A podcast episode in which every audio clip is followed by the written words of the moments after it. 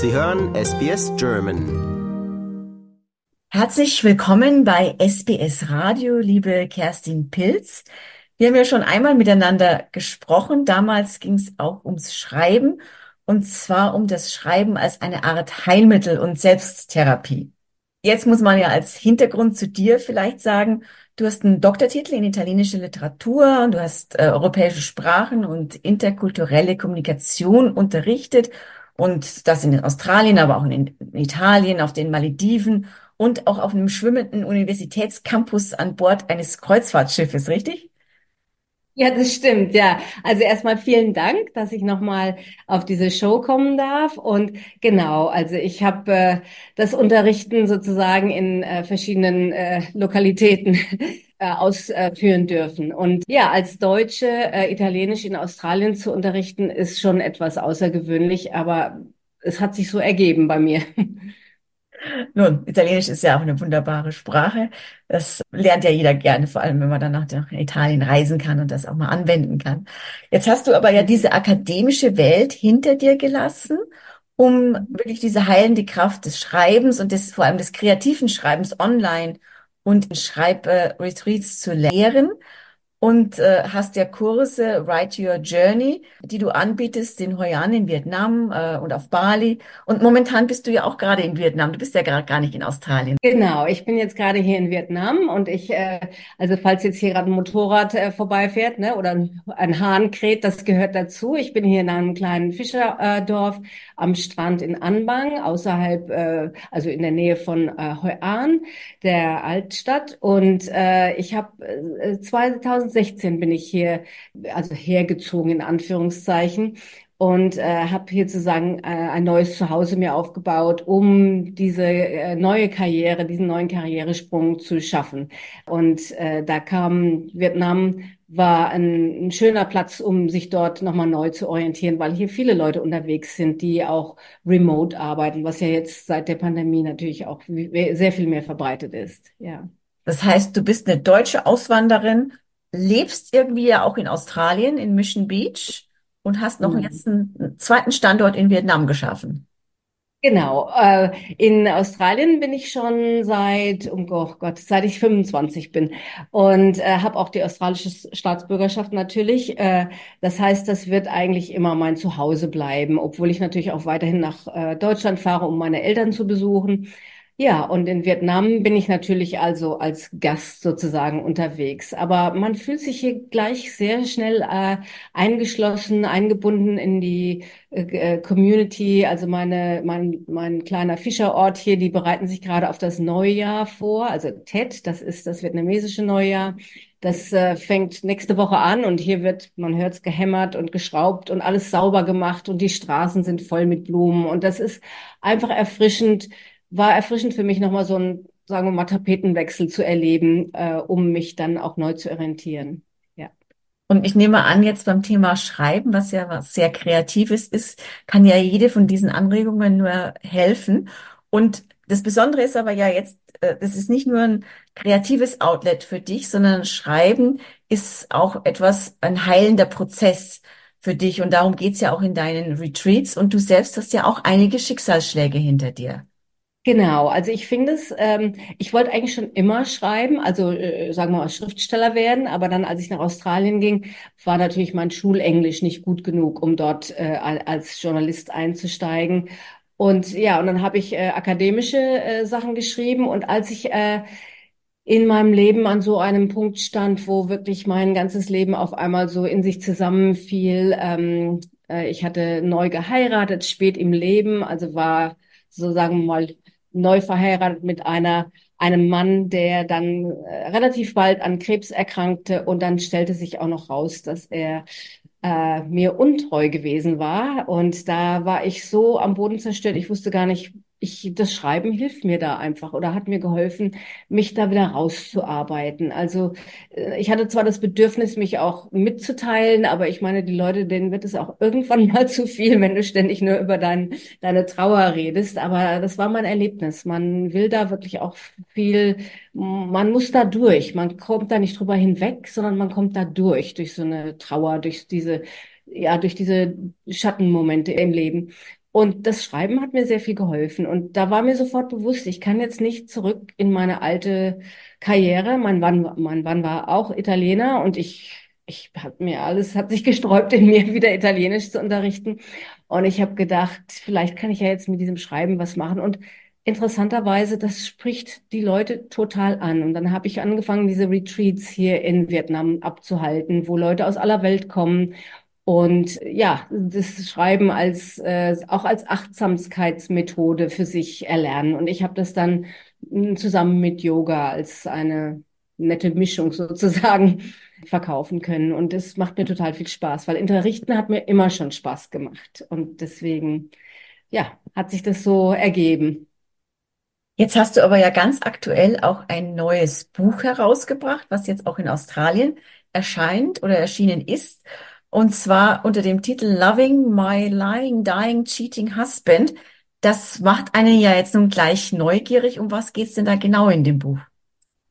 Ja, genau. Also wie der Titel schon sagt, Lying, Dying, Cheating. Äh, es geht ganz genau darum, äh, bleibe ich jetzt bei dieser Person, die mir eigentlich wirklich das größte äh, Wehleid zugefügt hat, sprich mir mein Herz gebrochen hat, weil ich habe das herausgefunden, dass mein Mann äh, untreu war, also auch zur gleichen Zeit, als ich herausgefunden habe, dass, oder wir zusammen mhm. herausgefunden haben, dass er äh, sterben wird an diesem Krebs. Er hatte Melanoma.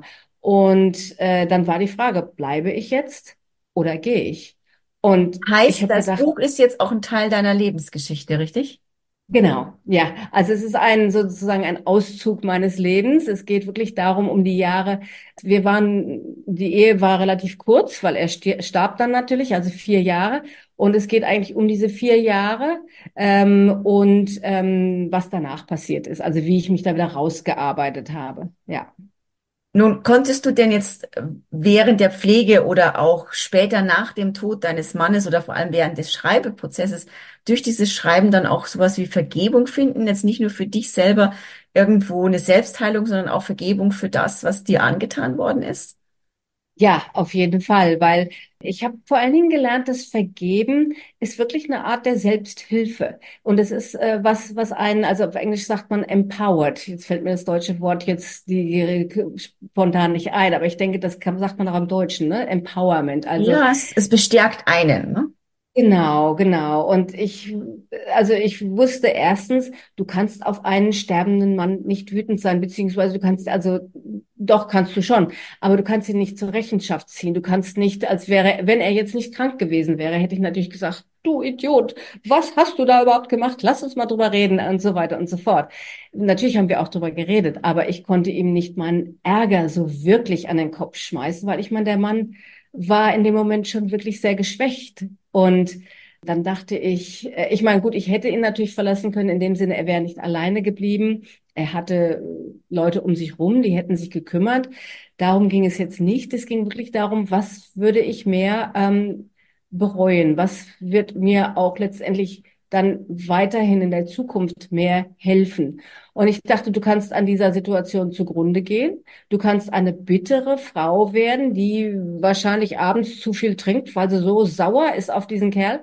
Oder du kannst versuchen, an dieser Situation zu wachsen, was natürlich die schwierigere Entscheidung war, zu bleiben.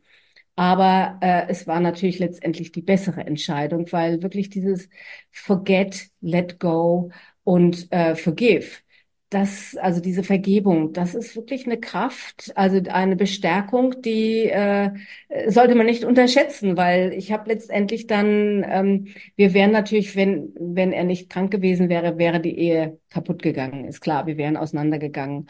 Aber dadurch, dass er halt dann nicht mehr lange hatte, haben wir zusammen einen schönen Frieden finden können. Und ich sage das jetzt wirklich, es hört sich vielleicht etwas überzogen an, aber letztendlich diese Intimität, die wir dann auch hatten, die hatten nur wir. Also sprich diese Intimität, ihm am Sterbebett noch was mitgeben zu können. Und ich hatte auch die Erfahrung, äh, ich habe als 18-Jährige ein Jahr in einem Altersheim in Deutschland gelebt und hatte, also eigentlich könnte man sagen, es war fast ein Hospiz und habe dort, ich meine, das war in den 80ern, wir hatten da kaum Ausbildung, also ich habe das dann improvisieren müssen, aber es hatte mir sehr viel damals schon gegeben, äh, diesen älteren, also diesen alten Menschen im Sterben die Hand halten zu dürfen.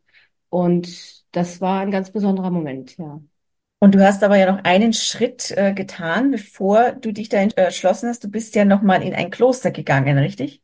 Ja, genau. Also, das habe ich natürlich jetzt noch gar nicht erwähnt. Und zwar, das kam natürlich alles, als ich ähm, mich entscheiden musste, äh, beziehungsweise als es rauskam. Natürlich war ich erstmal sowas von fertig und habe natürlich dann am ersten Moment erstmal ne, ein bisschen zu viel Wein getrunken, weil das macht man so. Wir haben keine Tools, mit sowas umzugehen. Dann natürlich bin ich sofort zum Therapeuten gegangen und habe gesagt, und die sagte, ich kann dir Tabletten verschreiben. Ich dachte, nee, ich muss da irgendwie mit offenen Augen durch, also auch mit offenem Herz, weil ich wollte auch mein Herz nicht schließen und ähm, das dann wiederum zu dieser Verbitterung führt. Dann habe ich gedacht, also ich hatte eine Freundin, die war äh, als Nonne ausgebildet gewesen und die hatte mir sozusagen das ja gezeigt, dass sie durch ihre Mindfulness, durch ihre ähm, Meditation äh, wirklich eine andere Person geworden war. Also eine Person, die äh, halt auch in ihrem Herz so viel Platz hatte für Menschen, die zum Beispiel ihr Leid angetragen hatten.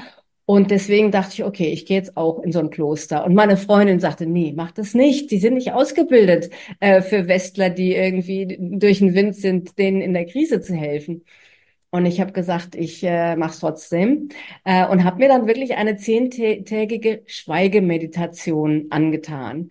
Und in natürlich war das ein Kloster, muss man dazu sagen. Genau, in, in Thailand. Und ich war zu, zufälligerweise in dem Moment auch noch die einzige Ausländerin unter unter äh, Hunderten äh, von äh, Mönchen. Das waren ja alles auch noch Männer.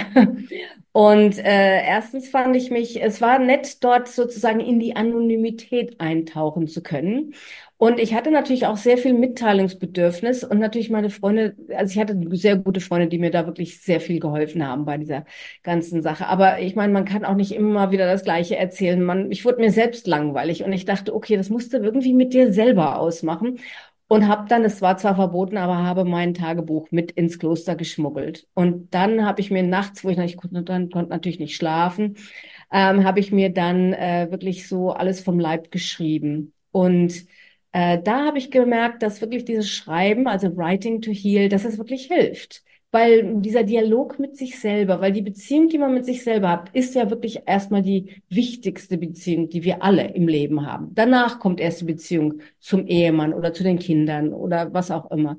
Und diese Beziehung wirklich auch mal intensiv zu erleben oder auszubauen, das war eigentlich eine ganz, auch eine ganz besondere, äh, ein ganz besonderes Erlebnis. Ja, und da, daraus entstand dann letztendlich mehr. Hm, es ist ein ganzes Buch entstanden und dieses Buch ist ja gerade auf den Markt gekommen, richtig? Seit wann ist es draußen? Wo kann man es kaufen, Kerstin? Ja, es ist seit dem 27. Februar äh, in Australien und Neuseeland auf dem Markt rausgekommen mit Affirm Press, also ein Melbourne äh, ansässiger Verlag. Und eigentlich in allen guten Buchläden. Ähm, Booktopia ist äh, eine gute Online-Quelle, äh, ähm, aber auch Dimex und, und andere Buchläden äh, äh, haben es, also ich hoffe, auf Lager. Ja, genau. Und äh, auf jeden Fall äh, Booktopia ist die Webseite, wo man, oder auch auf Kindle und es wird auch als Hörbuch rauskommen. Ja, ganz, ganz klasse. Herzlichen Glückwunsch auch von uns bei SBS Radio. Und für alle nochmals zum Mitschreiben, der Titel ist Loving My Lying, Dying, Cheating Husband. Und Kerstin Pilz ist die Autorin, eine deutsche Auswanderin. Ganz herzlichen Dank, liebe Kerstin, und ja, alles Gute weiterhin. Dankeschön. Vielen Dank und auch vielen Dank fürs Zuhören. Lust auf weitere Interviews und Geschichten? Uns gibt's auf allen großen Podcast-Plattformen wie Apple, Google und Spotify.